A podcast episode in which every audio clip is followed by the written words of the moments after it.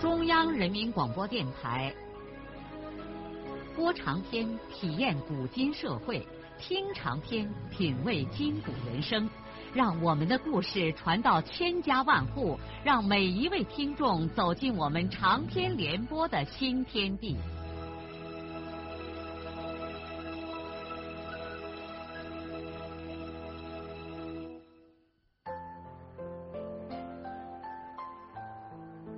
听众朋友，请继续欣赏荣获茅盾文学奖的、由中国文联出版社出版的路遥的长篇小说《平凡的世界》，由李野墨演播。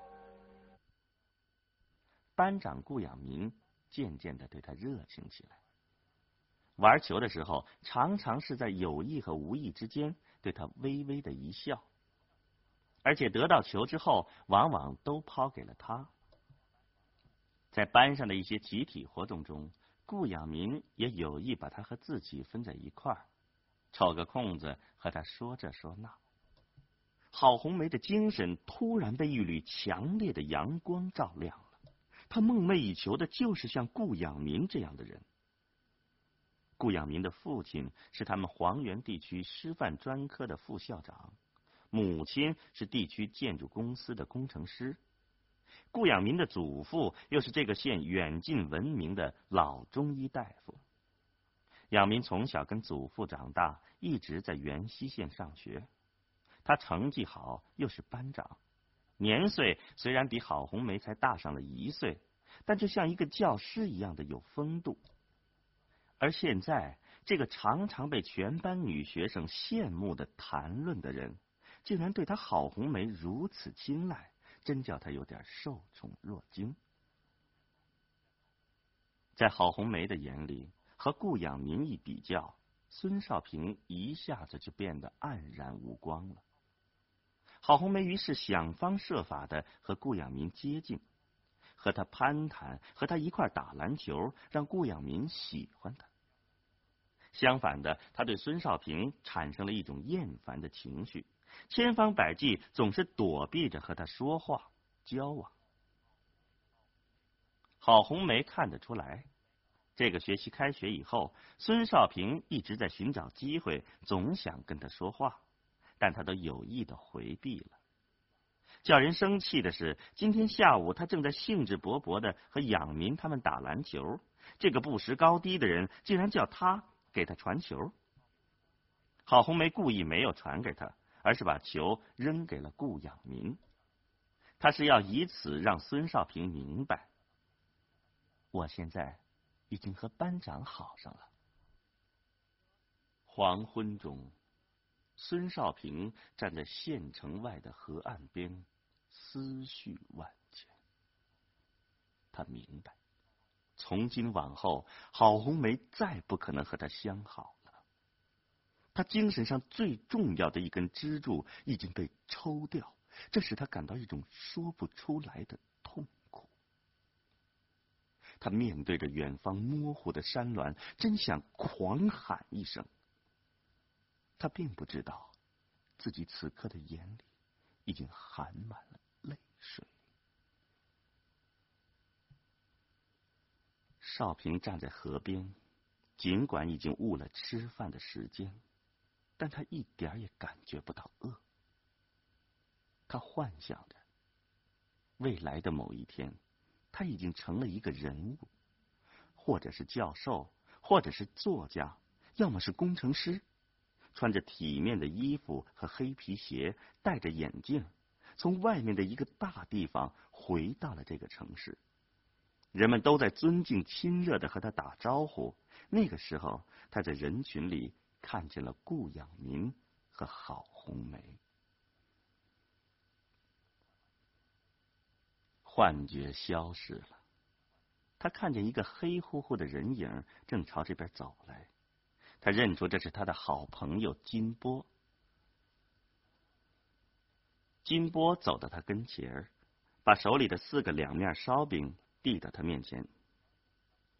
看你没回来，你的下午饭我吃了。这是我在街上给你买的。少平没有言传。接过金波手里的烧饼，坐在一块石头上吃起来。金波也沉默不语的坐到了他的身边。过了好一会儿，他才咬牙切齿的说：“我真想把顾养明捶一顿。”金波显然看出顾养民已经夺走了他好朋友的女朋友，这使他胸膛里充满了义愤的怒火。他想为少平打抱不平，打了他。说不定学校会把咱们开除了。你不要动手，我出面呢。可不敢这样。万一咱们出个事儿，能把家里的大人给急死。咱自己就是大人了，自己做下的事情自己承担。你不要管，我知道这事儿该咋办嘞。你可千万不敢动手啊！咱们没甚理由打人家顾养民。要是平白无故的打了，到时候咱没个说上的，我给他寻下个理由嘛，不敢闯这乱子。少平虽然和金波同岁，此刻心里又是火烧火燎，但是还是比他的朋友冷静一些。金波也没有再说话。等着少平把那四个两面烧饼吃完了，他们就相跟着回学校去了。少平没有想到，他的朋友并没有听从他的劝告，在私下里开始积极的筹划，准备打顾阳明了。金波平时爱讲个哥们义气，班里许多调皮的学生都听他的。他串联了一把子男生，商量着怎样才能把顾阳明打上一顿，而又让学校抓不住把柄。为了不牵连孙少平，他把自己的行动都给少平保密，而且将来打人的时候，他也绝对不会让少平在场。这是一个晚上，熄灯铃还没有打，金波和他串联的那一把子人就集中在一个男生宿舍里。他打发一个学生去叫住在另外宿舍里的顾养民。顾养民刚一进这个宿舍，一个男生就把门一关。顾养民有点莫名其妙，他看见许多人站在脚地上，很不友好的看着他。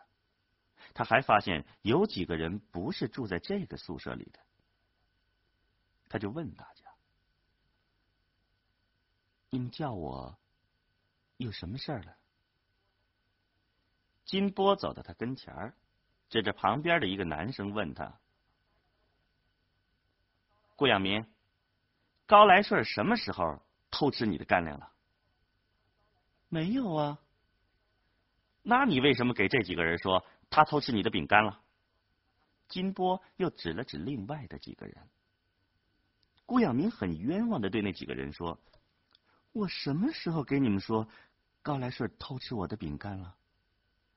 那几个小子立眉竖眼、七嘴八舌的证明，他就是说了，而且说过还不止一次呢。这下顾养明立刻意识到，这些人是故意和他过不去，但他又想不出来他什么时候把这些人得罪了。他在班上平时对同学都很和气，和谁也没有吵过一次。他现在已经顾不得想这些了，因为他看见他的危险处境迫在眉睫。他也知道他无法再辩解，他没有说过别人偷吃他的干粮。他看着这群人呲牙咧嘴的，已经逼近他的身边，就赶忙说：“呃，同学们，咱们有什么事儿慢慢说。”我，他的话还没有说完。金波的拳头就已经捅到了他的脸上，他立刻感到鼻子和嘴热乎乎的，知道出血了。紧接着，这伙人一齐上来，七手八脚的把他踩在了脚地上。他只感到浑身到处都火辣辣的疼，倒在地上，爬不起来了。过了一会儿，坐在抗蓝石上的金波叫另外一个男生打了一盆凉水，于是金波和这一伙子人就把他从地上拉起来，两个人强制的架着他的胳膊，另外的人把他胡血的脸顷刻之间洗得干干净净，接着又把他衣服上的土也扫得一尘不染。金波甚至拿了一把梳子，把他的头发都梳理的整整齐齐的。然后这一伙子人便放开他，站在旁边瞅着他笑。有一个人还说：“哎，干脆给这家伙脸上再擦点油，那就更风流了。”顾养民立在脚地上，眼里泪水汪汪。现在他身上连一点挨打的痕迹都没有了。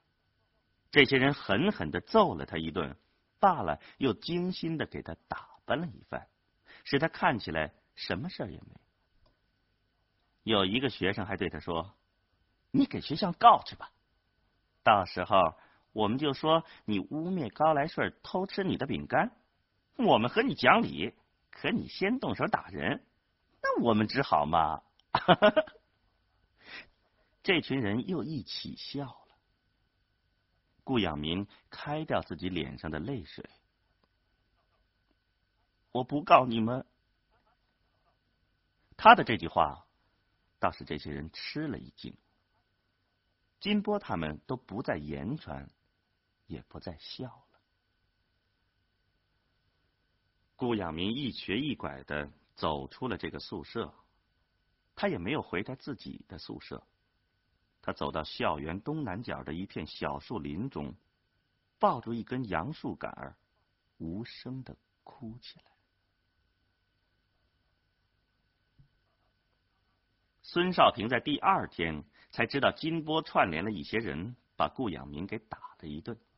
他又急又慌，忙忙找到金波，埋怨他不该这样。金波让少平别管，说他这件事儿干的滴水不漏。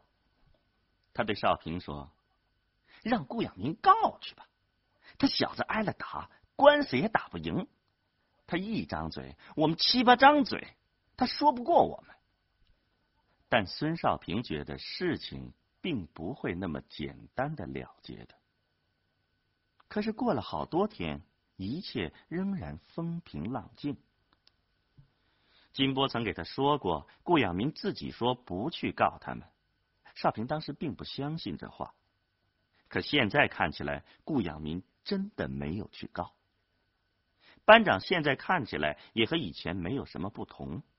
他表现出什么事情也没有发生过的样子，而且对金波和打过他的同学态度也很正常，既不特意的好，也不让人家看出来他怀恨在心。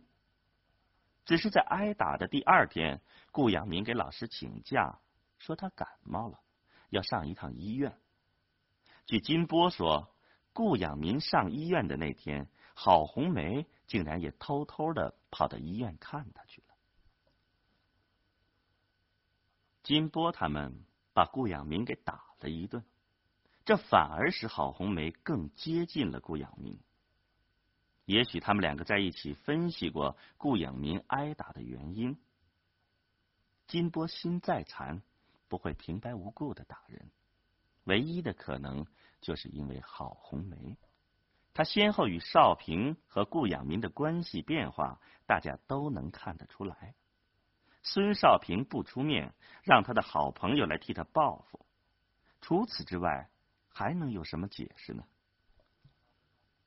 孙少平看得出来，郝红梅现在甚至都恨上他了，见了面连看都不看他一眼。顾养民不知道心里头怎样，可面子上还和少平保持着一般交往的关系。当然了，不论是在少平面前，还是在众人面前。他现在已经不回避他和郝红梅的相好关系。至于郝红梅，她似乎专意让别人知道她和顾养民好。她现在上街就借顾养民的自行车，回来的时候呢，还故意在人多的地方给顾养民还车子，而且羞羞答答的看上顾养民一眼，说：“谢谢。”少平现在平心静气的想，顾养民是一个好人，他挨了打，但没有报复打他的人。顾养民不会怯火这些人，这些人再残，残不过学校的王法。只要顾养民去告，这些人都轻松不了，而且为首的金波说不定会被学校开除的。但是顾养民对这件事采取了息事宁人的态度，反而在精神上把他和金波他们都给镇住了。少平又进一步的想，郝红梅抛开他而和顾养民相好，也完全是正常的。他自己在哪方面都无法和顾养民比较，男女相好这是两厢情愿的事儿，而怎能像乡俗话里说的“剃头担子一头热”呢？青春激流打起来的第一个浪头，在内心渐渐的平复了。孙少平甚至感到了一种解脱的喜悦。他似乎觉得自己的精神比原来还要充实一些。他现在认识到，他是一个普普通通的人，应该按照普通人的条件正正常常的生活，而不要做太多的非分之想。当然，普通并不等于庸俗。他也许一辈子就是一个普通的人，但他要做一个不平庸的人。在许许多多平平常常的事情中，应该表现出不平常的看法和做法来。比如像顾养民这家伙，挨了别人的打，但不去报复打他的人。尽管按常情来说，谁挨了打也不会平平静静，但人家的做法就和一般的人不一样。这件事儿就值得他好好的思量思量。在这期间，少平获得了一个非常重要的认识：在最平常的事情中，也可以显示出一个人人格的伟大来。这是孙少平第一次关于人生的自我教育，这也许会在他以后的生活中发生很深远的影响。过了几天。在少平的生活中，突然出现了一件他想不到的事儿。学校根据县宣传部和文化局的指示，要组织一个校一级的文艺宣传队，巡回到各公社去宣传演出。他们班的金波、顾养民、郝红梅和他都选拔上了。他被确定参加一幕小戏的演出，还另外出一个节目讲故事。智取威虎山中打虎上山的一段，顾养民也参加小戏演出，同时还担任宣传队的副队长。郝红梅是舞蹈队的，金波呢在乐队里吹笛子，而且他还有一个独唱节目，因为他的嗓子很不错。少平参加演出的这幕小戏叫做《夺鞭》，是学校语文组的老师们集体创作的。剧本的内容是贫下中农出身的兄妹俩，高中毕业之后，为了从富农子弟手里夺回队里赶大车的权利，和这个阶级异己分子以及一个丧失了阶级立场的生产队长展开了激烈的斗争。最后，兄妹俩得到了公社书记的支持，终于胜利了。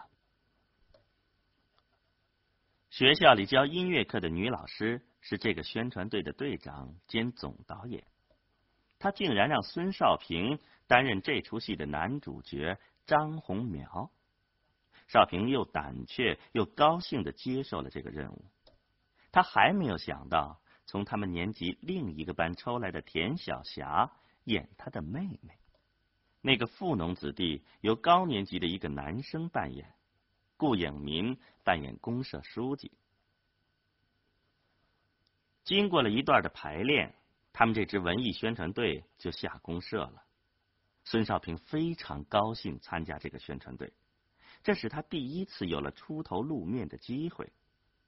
另外，宣传队下了公社，吃的都是白馍大肉，演戏的时候，他还能够穿上体面的戏装，感觉自己像换了一个人似的，似乎别人也都用异样的眼光来看他了。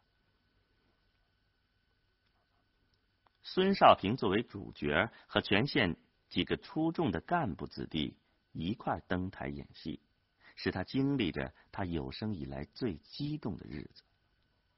戏完了之后，他和田晓霞还各自有一个讲故事的节目，而这两个故事又是最受观众欢迎的。当然，他的好朋友金波的独唱也常博得热烈的掌声。在这期间，文艺宣传队所有人的关系都非常亲密，他们正处于爱红火热闹的年龄，加上伙食又好，每个人都是兴致勃勃的。他。顾养民、红梅和金波四个人之间，也自然的把以前的不愉快都搁在了一边。少平和金波都盼着文艺宣传队能赶快寻回到石歌节公社去，那里有他们许多的熟人和没有来上高中的同学，在本公社露一下脸，那可有多大的意义啊！到时候他们家里的人也会来看他们演出的。可是，在巡回演出的中途，文艺宣传队突然接到县宣传部来的电话，说地区要搞全区革命故事调讲，县上决定让孙少平和田晓霞去参加，让他们俩赶快回县城来准备节目。这个消息对孙少平来说，就像一颗炸弹在眼前爆炸了。天哪，他要到黄原去！这将是他有生以来的第一次远行，而且也是第一次去逛大地方。宣传队所有的人都很羡慕他和田晓霞，少平激动无比，这自然不消说。小霞尽管为这件事高兴，但她从小就在黄原城里长大。不像少平那样觉得好像要出国似的，连晚上睡觉都失眠了。老师把戏里的角色进行了新的调整，金波顶他演张红苗，红梅从舞蹈队里抽出来顶小霞演张红苗的妹妹。孙少平给老师请下假，说他要先回一次家，因为他立刻想到。不能背着一口袋高粱面去黄元城，得要有粮票。另外，他的这身衣服怎么能到那大地方去亮相呢？讲故事不是演戏，人家不给做服装。一想到这一切，他的情绪就像一堆红火上泼了一盆子凉水，寒透心了。如果这样出去丢人，还不如不去。但他又知道家里的情况。这么大的破费，能把大人给急死。当孙少平满腹愁肠的回到双水村的时候，他没有想到，他要去黄原讲故事的消息早已传回来，在村里都家喻户晓了。他也根本不知道，双水村的人已经议论了他好几天，似乎他孙少平已经成了个人物。这倒也是，村里头像他这么大的人，倒有几个去过黄元城呢？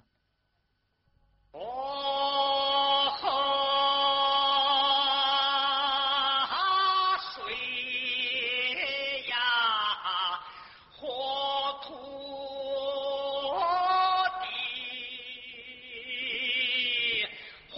路遥的长篇小说《平凡的世界》，今天就播送到这里。您听了以后有什么感想、体会和建议？欢迎来信告诉我们。来信请记中央人民广播电台听众工作部，邮政编码幺零零八六六。请明天继续收听。节目编辑叶咏梅。